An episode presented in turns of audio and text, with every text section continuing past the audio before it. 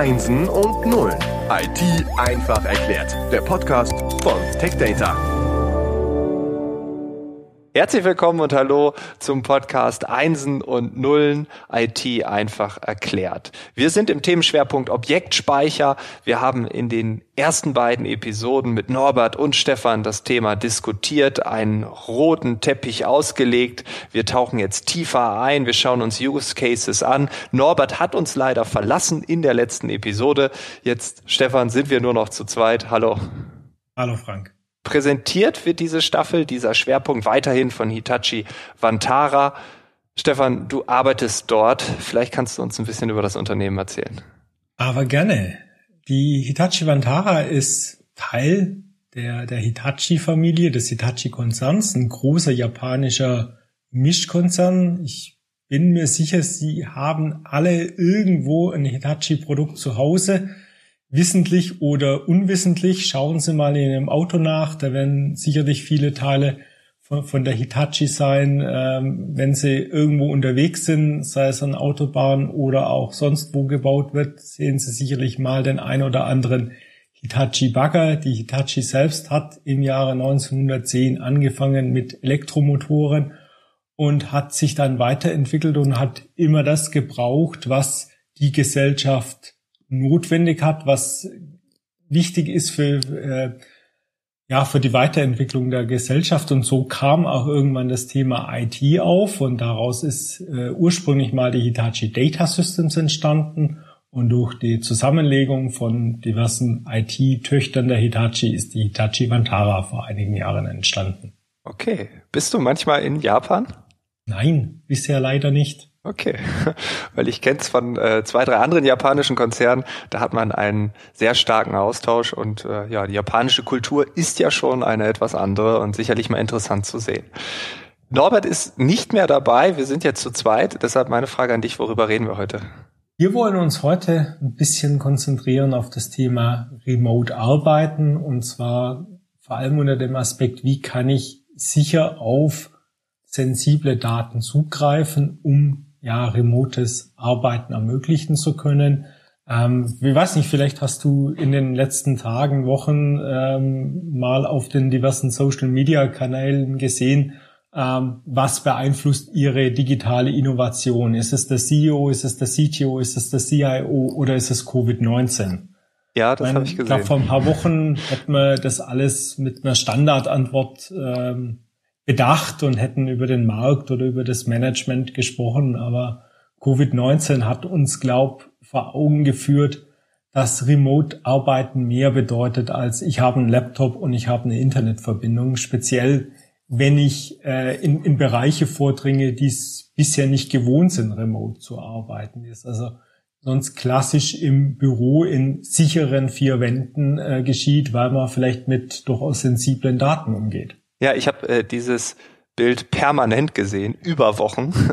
Also es wird ja immer wieder irgendwo äh, geteilt, es taucht immer wieder auf. Ich kann mich noch an mein erstes Mal mit diesem Bild bei Twitter tatsächlich erinnern.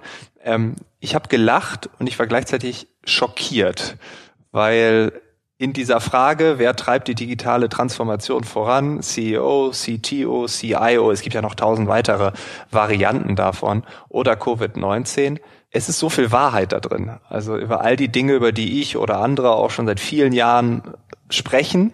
Ähm, man ist immer gegen so eine Wand geprallt und dann auf einmal geht alles irgendwie ganz schnell und man transformiert sich doch. Und dann war das Äußere eigentlich die logische ja, Initialzündung für eine Weiterentwicklung. Aber, und da stimme ich dir natürlich ähm, zu, gerade Bereiche, die sehr sensibel sind, da ist die große Frage, will man das ins Homeoffice verlegen, will man, dass Menschen von dort arbeiten dürfen. Das hat man wahrscheinlich bisher nicht gewollt. Jetzt muss man ja. Ja, und das äh, zeigt natürlich auch die, die Herausforderungen, weil zum einen muss ich Sicherheitsaspekte, ich muss Compliance-Aspekte einhalten. Ähm, das ist einfach extern getrieben.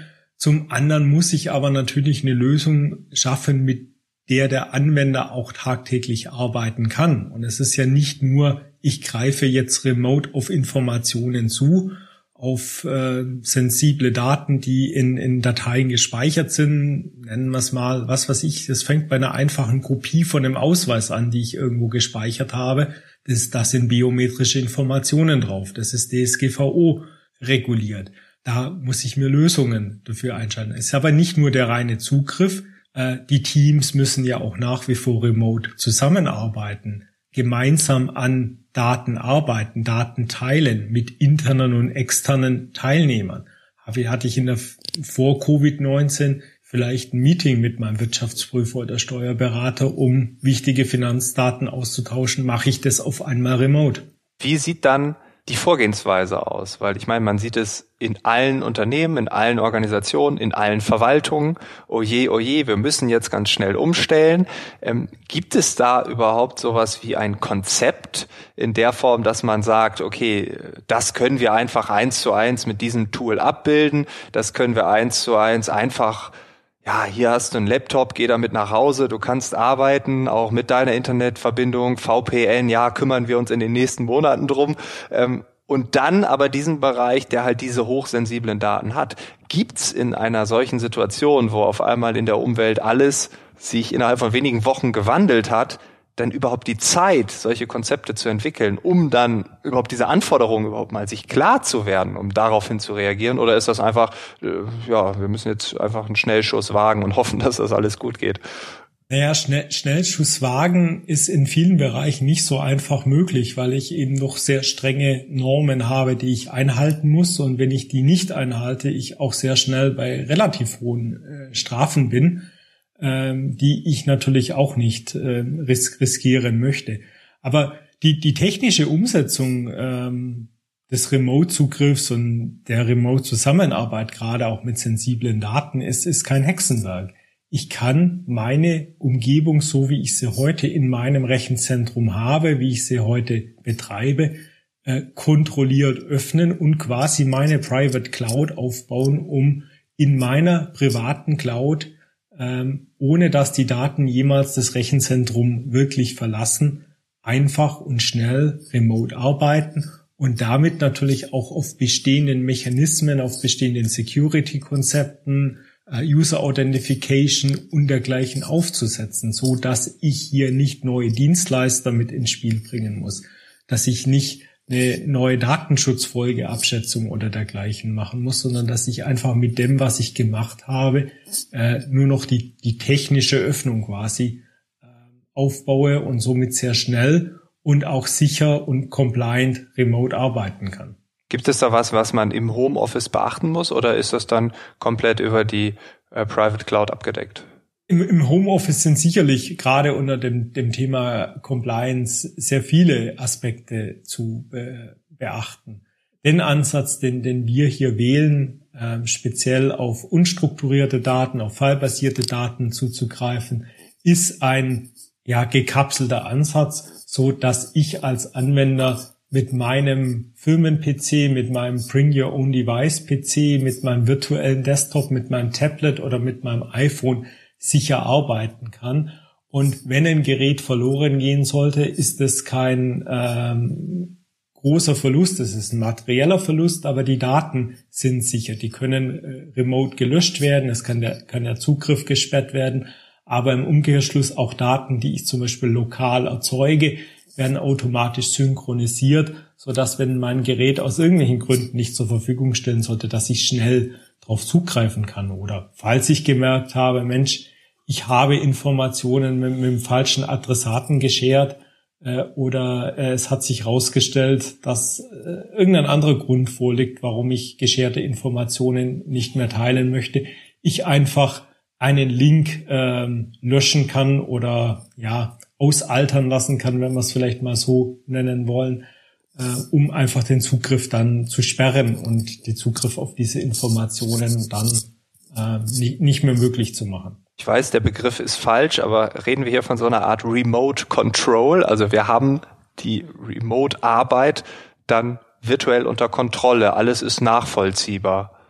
Nein. Okay. Das, das absolut nicht.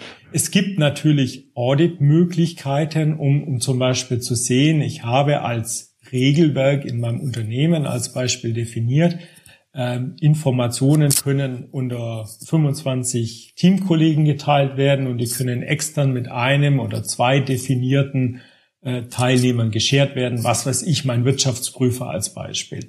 Äh, wenn ich dann feststelle, äh, im, im Rahmen eines Audit, das wurde aber nicht mit dem Wirtschaftsprüfer äh, geteilt, sondern mit ähm, ABC, dann kann ich darauf reagieren und zum Beispiel so einen Link außer, außer Kraft setzen, um, um einfach die, die Auswirkungen zu steuern oder ich regel es von vornherein, dass es nur mit einer definierten Zielgruppe äh, möglich ist. Aber es äh, hat nichts damit zu tun, dass ich dann die, die Arbeit als solches kontrolliere. Es ist eher eine Benutzerunterstützung. Hm. Ich meine auch im äh, Verlustfalle oder halt äh, Daten wurden falsch geteilt. Also das funktioniert schon. Okay. Ja. ja, natürlich. Ja, okay. Nein, die, die komplette digitale Überwachung jedes Arbeitsschritts, äh, da bin ich auch kein Freund von. Und äh, People Analytics, wie man es im HR sagt, äh, das ist zum Glück ja nochmal ein anderes Feld, was wir sicherlich dann in einigen Jahren diskutieren, wenn äh, die Remote-Arbeit dann in die Breite gekommen ist und man sich dann fragt, okay, was sieht man denn jetzt, was ich hier an diesem Rechner mache? Ja, das ist ein wirklich interessanter Use Case. Ähm, ich bin gespannt, was du uns in der nächsten Woche mitbringst. Das ist nämlich quasi jetzt das Konzept der weiteren Staffel. Wir schauen uns verschiedene Bereiche an. Äh, kannst du uns schon mal einen kleinen Tipp geben oder willst du es geheim halten? Ah, lassen wir uns überraschen, was nächste Woche auf uns zukommt. Okay. Hast du denn schon eine Vorahnung oder musstest du das jetzt sagen? Ja, natürlich habe ich eine Idee. Sehr gut. Dann bin ich gespannt und äh, ja, dann hören wir uns in der nächsten Woche. Alles klar, bis nächste Woche. Ciao. thank you